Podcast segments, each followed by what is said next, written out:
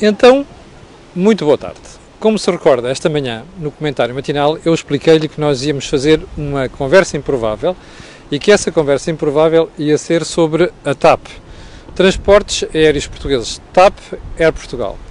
Ora, o assunto tem toda a relevância, porque, como você sabe, a empresa está na Berlinda. A decisão de não nacionalizar, mas meter lá o Estado e levar cerca de 72,5% do capital para as mãos do Estado à conta do contribuinte é um problema, em minha opinião. E, pelos vistos, também não é só a minha opinião. E é isto que nós vamos discorrer hoje nesta conversa com o Sérgio Palma Brito, que é uma das pessoas que tem acompanhado o dossiê da aviação civil e particularmente da TAP e conhece muito bem o assunto. Ó oh, Sérgio, por onde é que vamos começar? Vamos começar pelo, pelos alicerces e é logo uma chatice. Então. Bom, uma empresa, qualquer empresa, é uma comunidade de acionistas, de gestores e trabalhadores e a primeira condição para a competitividade da empresa é a qualidade da, da colaboração entre, entre estes três atores. O que é que nós temos na TAP? Temos na TAP que o acionista Estado desestabilizou a estrutura acionista, portanto, é que começou logo com a estrutura acionista, pronto. E agora atamancou a estrutura acionista. E atamancou, quanto a mim, da pior maneira, porque expulsou a única pessoa que sabia de transporte aéreo naquela empresa. E para quem não saiba, o, Ney, o David Neilman é uma pessoa das mais respeitadas internacionalmente pelas companhias aéreas que têm criado e têm tido sucesso. Mas, mas Sérgio, como é que justifica que a gestão dos últimos anos, já com David Neilman, tenha feito a empresa crescer de tal maneira que, apesar do aumento das receitas e do número de passageiros transportados, acaba por perder em dois anos, consecutivamente, mais de 220 milhões de euros? Vamos lá ver. Uh, o David Neilman não é um deus e os privados não são deuses. E, a TAP, sob a responsabilidade do, David Neilman, a TAP eh, não tem bons indicadores de. Não tem bons indicadores, mas há aqui uma coisa antes, antes disso. É que a TAP, contrariamente a todas as outras empresas, as outras companhias aéreas da Europa, a TAP não publica os indicadores profissionais de gestão. Mas porquê que, eh, porquê que isso acontece? Porquê que, porquê que os analistas acontece... que seguem este, eh, este setor não reivindicam, não instam a administração a publicar esses indicadores? Ah, porque não fazem bem o trabalho. E atenção, a, a Administração Nacional da Aviação Civil, que é a entidade reguladora, ah, devia exigir sim. e o próprio Governo devia exigir. Eu sou o único a exigir no meu blog, epá, mas sou o maluquinho dos indicadores. Mas, se os indicadores fossem publicados, desde 2018 as campainhas de alarme tinham, tinham soado. O que é que quer dizer com isso? A reestruturação da TAP já devia ter começado em 2018? É, pelo menos em 2018. O, houve, as contas do primeiro semestre foram um desastre e o António Aldo Neves fez uma apresentação que toda a gente aceitou, que foi de conversa da treta. Conversa da treta e escamoteou os indicadores de gestão. Que já eram maus. Que já eram maus. Eu, eu posso dar uma ideia. Por exemplo, o load a taxa de ocupação Sim, load da, factor. Pois, da TAP uh, em 2019, da TAP SA, da TAP Companhia Aérea, porque outra confusão é misturar a TAP SA com o grupo TAP. Exatamente. Foi de 80,1%. Ou seja, vou-te só pedir para não pontapear ah, okay. o, o, o stand. Ok. Foi de 80,1%, quando na Suíça é 83,9%, na Vueling, também uma low cost, 86,9%, na British Airways 83% e na Ibéria 82,2%. Quer dizer, a TAP não vende o suficiente. Depois, a TAP até tem custos unitários de produção em linha com as outras empresas, Portanto, curiosamente, o problema não está nos custos, se bem que os custos deviam baixar, porque os salários portugueses são mais baixos e quando se comparam custos unitários com empresas da, da Europa, os custos portugueses deviam ser mais baixos. Mas o que é dramático é que a receita unitária é, pra, é ou inferior ou ali uma, um bocadinho acima, acima do custo. E isto depois traduz-se no indicador que a TAP não tem publicado, e agora tenho aqui um problema, mas eu sei de cor, que é a margem operacional. Então. A margem operacional da TAP SA em 2018 foi menos 0,8% E em 2019, epá, 1,4%. Mas as outras companhias europeias similares estão entre 7% e 12%. E já não falo da Ryanair e da Wizz, que estão nos 20 e tal por cento. Pronto. Mas uma, uma empresa, uma companhia aérea, que tem esta margem operacional, está na zona de perigo, não de insolvência, aliás, contrariamente ao que eu escrevi no artigo, está numa zona de perigo maior. É de precisar da capitalização e, e precisar da autorização de Bruxelas. Que era, que era aquilo que nem o Estado português podia fazer, é porque seria uma ajuda de Estado e, e, os próprios privados não tinham dinheiro para fazer. Exato. Mas a ajuda de Estado pode, pode e deve fazer, tem é que ter o programa de, reestruturação que exige um plano de, de, reestruturação. E o Sérgio defende que logo em 2018 o Governo devia ter começado devia. a discutir com Bruxelas a reestruturação. Exatamente. Concretamente, o Ministro Pedro Marcos e depois o Ministro Pedro Nuno Santos. Deviam ter, mas quem é que vai pedir a um Ministro, quem é que vai pedir a um Ministro, que é um político, para impor a uma empresa um plano de reestruturação que vai ter custos sociais? Mas há uma coisa, há uma coisa que obriga, e aqui cito o Pedro Nuno Santos, são os interesses do povo português. Mas, que não mas, foram calculados. Ou, ou seja, deixe-me pegar agora nessa questão da, da reestruturação.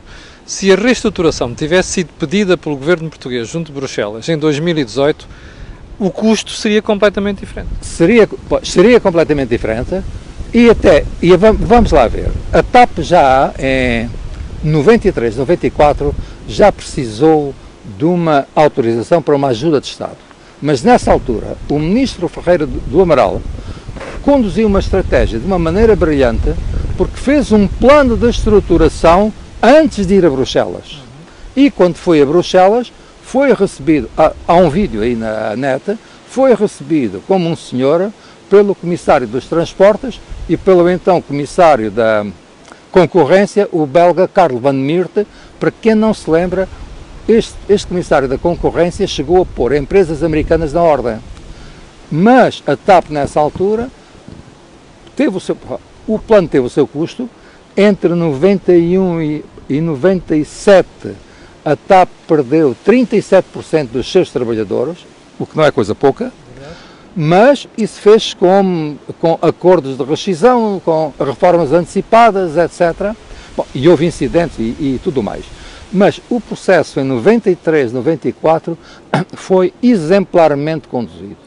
Ou seja, nós chegamos a uma situação agora em que temos dois problemas. Primeiro, a TAP já estava em dificuldades antes de ter aparecido a Covid. Portanto, quando o governo português foi a Bruxelas defender o plano de, de aliás, a injeção até 2,2 mil milhões de euros, Bruxelas disse que a TAP não estava dentro daquele pois, eh, figurino porque já vinha com problemas. Exatamente, é? exatamente.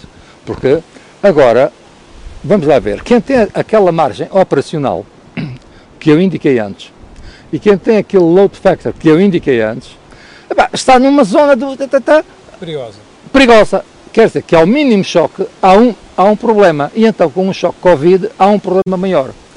Há aqui um aspecto que eu penso que pode ser um ponto para a TAP.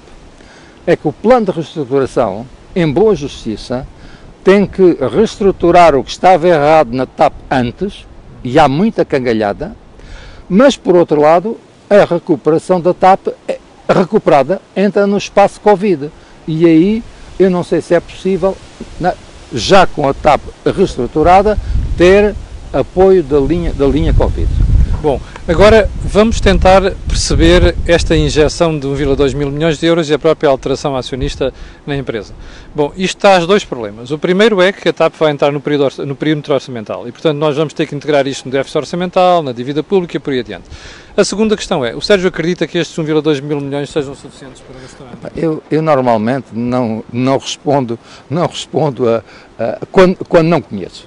Vamos lá ver, Bruxelas fez uma coisa que faz todo o sentido é, empresta mil, mil milhões à TAP, que tem que reembolsar em seis meses, o que é impossível. Isso é de rir, isso é de rir. Não, não, mas não é de rir. É que eles dizem, a menos que a TAP apresente um plano de reestruturação que vá depois justificar uma ajuda do Estado, pode ser de mil milhões, menos ou mais. Sim. Portanto, é um prazo, é, meus amigos, se não apresentam um plano que seja aceito nos próximos seis meses, é a falência porque têm que devolver o dinheiro que receberam e se não devolvem, é a falência. Bom, mas uh, apesar de tudo, o que vai acontecer nos próximos meses, nos próximos seis meses, é que o Governo vai ter que montar uma, um plano que vai prever a saída de mais mil trabalhadores, vai ter que cortar rotas, vai ter de vender aviões, vai ter de perder slots para outras companhias aéreas. Dizer, normalmente, vamos lá ver, uh, eu, eu aconselhava que os ministros e os analistas lessem bem o, o regulamento de 2014,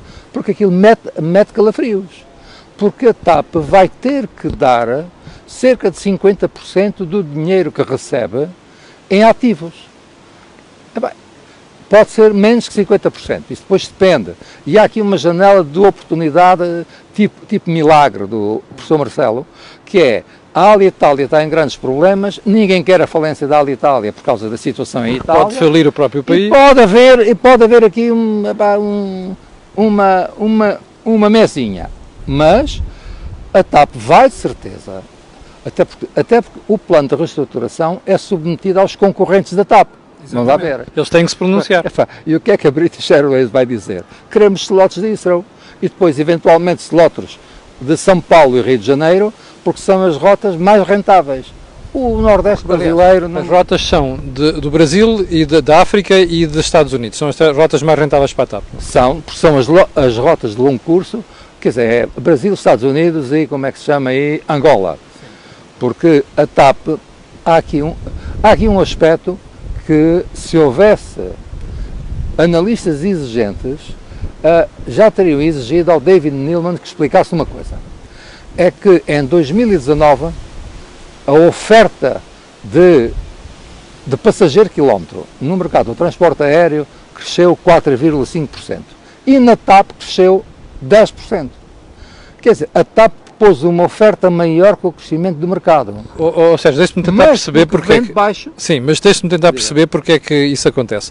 Acha que o David Neilman e os acionistas estavam numa preocupação de pôr a empresa a crescer rapidamente para engordá-la e depois vender a algum parceiro europeu? Quer dizer, estavam, estavam nessa, nessa, nessa estratégia, epá, eu custa-me a crer que o David Neilman, com, com a experiência que tem, caia nela porque isso é, é a estratégia conhecida aí no, no, mercado da lenha velha, que arde rapidamente quando há um incêndio. É a lenha velha. Mas, mas ou seja, fica bem dizer que transporta não sei quantos mais milhões de passageiros, fica que entretanto tem mais 100 aviões, não é? Transporta mais milhões de passageiros quando os analistas não são exigentes, quando a ANAC não faz o seu trabalho e quando o governo não faz o seu trabalho. Porque, primeira coisa, o número de passageiros é irrelevante. Quer dizer, um passageiro eh, Lisboa-Porto vale o mesmo que um Lisboa-Lourenço Marques. Tudo isto. Maputo, que é para o pessoal não ah, ficar Maputo, sensibilizado. Maputo, Maputo, perdão, perdão. Eu fui contra a guerra colonial. Vamos lá ver. Todo o raciocínio, todos os indicadores da aviação civil estão baseados numa coisa elementar, que é um passageiro que se desloca um quilómetro. E isto é o que conta como oferta. Quer dizer que um voo para Paris, que são 2 mil quilómetros, um passageiro vale 2 mil. Mas para Maputo, que se, Maputo, que se calhar são 15 mil, já vale 15 mil. E, portanto, aí, o, se eu fosse administrador da TAP, tinha dito ao António Aldo, olha, vá lá fazer o trabalho de casa e apareça quando não, não me fale de número, e o número de aviões, porque isso também é outra, outra coisa Ou seja, que faz sentido. Era aí que eu queria chegar. Repara uma coisa, a, a, a gestão do António Aldo Neves, que é o gestor nomeado pelos acionistas privados, uh, foi um desastre. Foi um desastre, porque aliás comprova os resultados.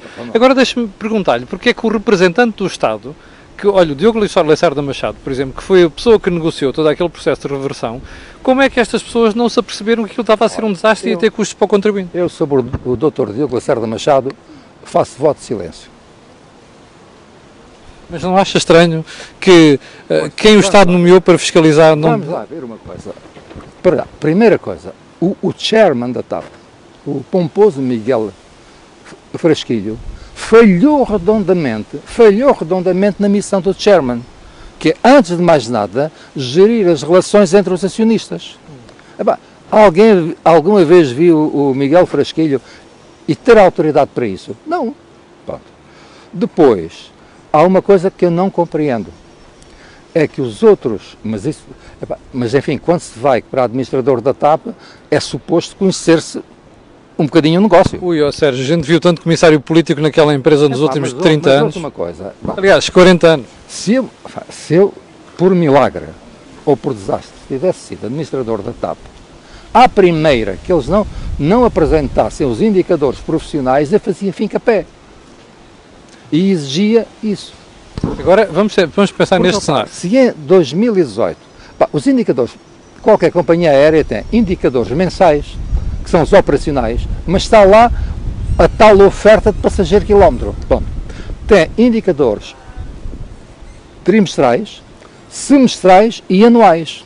E fazem apresentações ao público. Aliás, se forem ao site da Air France KPLM, está lá uma magnífica apresentação dos resultados do ano. Que não, que não acontece com a TAP. Com a TAP ainda, ainda não está um relatório impresso de 2019. 2019. Portanto, eu sei mais sobre essas companhias do que sei sobre a TAP. Mas aqui há de facto, há de facto aqui qualquer coisa. Os administradores exigiram ou não exigiram? Foi, não sei. Eu... E porquê é que não foi publicado? Sim. Ou seja, vamos tentar agora olhar para dois cenários. O primeiro é, como sabe, antes de todo este processo, a TAP estava a falar, os acionistas estavam a falar com a Lufthansa para ficarem com a TAP, tal como a Ibéria ficou, perdão, tal como a British Airways ficou com a Ibéria, ficou com a Air Europa. Um, bom, este processo está morto, não é? Porque a própria Lufthansa vai receber 9 mil milhões de euros de, de, de ajuda pública. Esse processo está morto, o que eu não sei é se, é se começou mesmo. Porque repare, lembre-se agora quando foi a privatização falhada de 2012. Nessa altura houve notícias, a Ibéria, a Ibéria, a British Airways, a Lufthansa, havia todos interessados no fundo, no fim, chegou o Efromovich. Portanto, houve aí um, um balão de um balão especulativo de informação falsa que empolou o espírito do, do português. Pronto. Uh, Ficámos todos com a sensação que havia muita gente interessada na TAP. Não, não era verdade. E a prova é que depois só apareceu o, o e o David Neilman, e o David Neilman isso é uma outra história que nunca foi claramente contada. Vamos lá ver. O, David Newman é um tipo brilhante, mas não é um capitalista. Ele é um empresário é que arrasta financiamento. Ele é um empreendedor, um que arrasta financiamentos. E o financiamento que ele arrastou para a privatização da TAP era o financiamento chinês da HNA. Era, aliás, ele, como fala da boca para fora, falava do tio rico que tinha na China. Não sei se lembra dessa. Por, e, atenção, era não só um um financiador potente, como trazia um outro negócio. Era ligar a China à América Latina via Lisboa, em vez do norte do Canadá. E esta ligação chegou a ser analisada, nomeadamente pelo CAPA, que é um dos melhores uh, centros de inteligência sobre transporte aéreo, porque fazia sentido. Portanto, se a HNA não tem, não tem falido, a TAP tinha dinheiro e tinha toda, todo o tráfego que viria da HNA China, Sim. Lisboa, América Latina. A HNA faliu. Isso não, aliás, o Humberto Pedrosa tem uma expressão nessa altura uh, que tem alguma piada, porque ele é muito calmo e alguém lhe perguntou, mas este financiador falhou, e agora? Ele disse, temos que arranjar outro. O problema é que não arranjaram. Claro.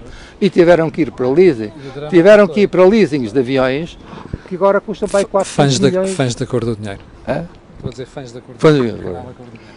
Uh, oh, oh, Sérgio, quando olhamos agora para este processo, ficamos com a clara sensação que tudo, tudo, foi mal conduzido. Foi mal conduzido. Foi conduzido pelo governo, mal conduzido pelo governo, pelos acionistas. E agora uh, o Sérgio acha que o Humberto Pedrosa, que fica com pá, 25%, ou talvez nem tanto, da, da empresa, não acha que isto é uma coisa de retórica só para mostrar ao, ao, país que afinal a empresa não é toda pública? Quer dizer, vamos lá ver, eu tenho... O Humberto Pedrosa não tem dinheiro suficiente para meter na TAP, ponto final. Eu tenho, quer dizer, pode ter dinheiro, mas ele sabe que meter dinheiro... Não vai ter. Mete toda a parte, menos uma companhia aérea. Agora, eu digo, eu tenho imenso respeito pelo Humberto Pedrosa, desde o tempo vá lá, em que fomos concorrentes nos autocarros de luxo. Aí, aí nos anos 80, ainda, ainda ele era pequeno. Mas e ele não vai uh, entrar em jogos marados. Agora pode aceitar, até porque ele tem negócios com o governo, é melhor não indispor o governo e, e, sobretudo, o ministro Pedro Nuno Santos. Mas ainda aqui, deixe-me deixe ver. Quando se fala de empresas públicas, toda a gente denuncia os gestores públicos, não sei o quê, comissários políticos, não sabem gerir, tá, tá, tá, tá.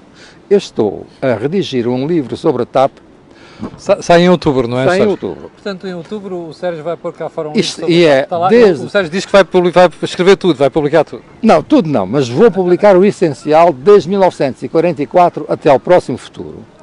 E onde está a grande fraqueza do Estado? Porque vamos lá ver, o Estado, quando se fala é Estado versus, Estado versus mercado. Não, senhora. O, esta, o, o Estado, na ocorrência, é o ministro Pedro Nuno Santos. Não é uma abstração. É o ministro Pedro Nuno Santos, com o seu muito especial management style, absolutamente inadequado De bota ao- cardada. quer dizer, ah, absolutamente inadequado a quem representa o acionista-Estado no seio da empresa. Podemos, podemos fazer. traria para a praça pública problemas que são internos Não, e ameaçar, e ameaçar com falência, porque depois tem os obrigacionistas Isso, à perna por aí dentro. Mas, Ó Sérgio, vamos fazer um É fast esta forward. relação, é esta relação entre o acionista-Estado e o gestor que vale a pena dissecar, e eu garanto-vos que no caso da, da TAP, disseco. E é chocante. Ó Sérgio, vou, vou, vou fazer um convite. Antes de publicar o livro, depois faz uma espécie de um resumo, fazemos uma entrevista só para falar do livro, do livro, de Ah. conteúdo do livro. Podemos fazer um fast forward. Ok. Imaginamos, imagino que nós neste momento damos o salto para de janeiro de 2020. Ah, já com ah, reestruturação negociada, porque a TAP não vai poder Janeiro de devolver. 2021. Sim, porque a TAP não vai poder dev- devolver o empréstimo que o Estado vai fazer. Ahm, a partir daqui, a TAP não pode receber mais dinheiro do Estado. Não, porque uma ajuda, normalmente uma ajuda do Estado, vem associada a uma cláusula que proíbe novas ajudas do Estado no prazo de 10 anos. E aqui, atenção, E agora, se a TAP voltar a precisar de dinheiro nessa altura, o que é que acontece? falência. Mas já lá vamos à falência da TAP, que não pode ser ignorada. Mas há aqui um ponto que é a tempestade perfeita. É que a TAP só é viável, a TAP só é viável com o hub de Lisboa. Não é a TAP que garante o hub, é o hub que garante a TAP. E o hub de Lisboa só é viável com o tráfego que venha do Brasil, dos Estados Unidos, Angola menos, Brasil e Estados Unidos, para a Europa e da Europa para lá. Curiosamente, tem dois presidentes um bocadinho sui É generis que. Brasil e, e Estados Unidos têm dois, têm dois presidentes marados, portanto ninguém sabe quando é que a União Europeia vai levantar a interdição de, De voos de voos de- desses países. Portanto, isto é a tempestade perfeita e eu aí, honestamente, até, até tenho simpatia pelo próximo CEO da TAP. Bom, e agora se eu lhe perguntar assim, com este cenário, com esta tempestade perfeita que está a dizer, o Sérgio não acredita seguramente que a TAP vai precisar apenas de 1,2 mil milhões de euros nos próximos dois anos. Quer dizer, vamos lá ver aqui. Há aqui uma coisa, vejam, quer dizer, ainda vi, se posso citar um programa da concorrência, foi o Negócios da Semana de Claro, claro que quarta-feira. nós somos todos. Eu tive vontade de entrar por ali adiante e explicar aquelas alminhas que, não, que o, o Estado não vai injetar mais dinheiro porque a Comissão, a Comissão Europeia não deixa. Portanto, o problema não é entrarem agora mil milhões e depois ser um novo banco que aquilo todos os anos entra mais dinheiro. Não. Aqui, graças às regras de- da Europa, concorrência. da concorrência, porque a ideia da, da concorrência é ter um playing field, portanto, um campo aberto onde não há empresas. Exatamente. Portanto, não há perigo nenhum do, do Estado pôr lá mais dinheiro. Há é perigo da TAP falir. Ó Sérgio, Deus o ouça. Bom, quero agradecer ao Sérgio Paulo Brito esta conversa. Mas há um ponto e- ainda. Então diga, Sérgio. Uh, O, o ponto ainda pode chocar as almas sensíveis, mas eu acho que o, o Governo deve, de urgência, reunir meia dúzia de pessoas sérias e com alguma experiência para estudar o cenário de falência da TAP. Vamos começar a parar já. Começar a preparar já. Pois, o cenário de falência da TAP não está excluído e o pior que pode acontecer é uma falência desordenada. E se houver um grupo de pessoas calmas, epá, acima de partidos, acima de fações, acima de Pedro Nunistas e agora o Moura Santistas, ah, whatever, essas pessoas analisam e preveem um cenário de falência da TAP sobretudo para conservar os voos de Estados Unidos e Brasil, porque são aqueles muito difíceis de substituir. Os voos da Europa, a British, a Ibéria, as low cost, meus amigos, O problema são aquelas rotas. são aquelas rotas. E aí está o interesse nacional. Sérgio, ficamos à espera do seu livro e fica prometida uma entrevista antes do livro sair, que é para o Sérgio revelar alguns pormenores sobre o livro. Muito obrigado. Muito obrigado eu. E então, e boa sorte nesse esforço de pôr um bocadinho de análise mais séria naquilo que é o processo da TAP. Olha, foi a conversa improvável desta semana com Sérgio Palma Brito sobre um assunto candente. Estão neste momento em direto cerca de 2.500 pessoas, eu quero agradecer a sua paciência. Quero pedir a estas pessoas aquilo que peço sempre, que é colocarem um gosto e fazer partilha nas redes sociais, porque aquilo que você ouve aqui não ouve em mais sítio nenhum. Não pode ir para o coração. Adoro. Bem, e já agora lembrar-lhe que às seis e meia vamos ter o Mel Talks também. Obrigado, com licença, e até às 18h30. E agora, isto sai quando?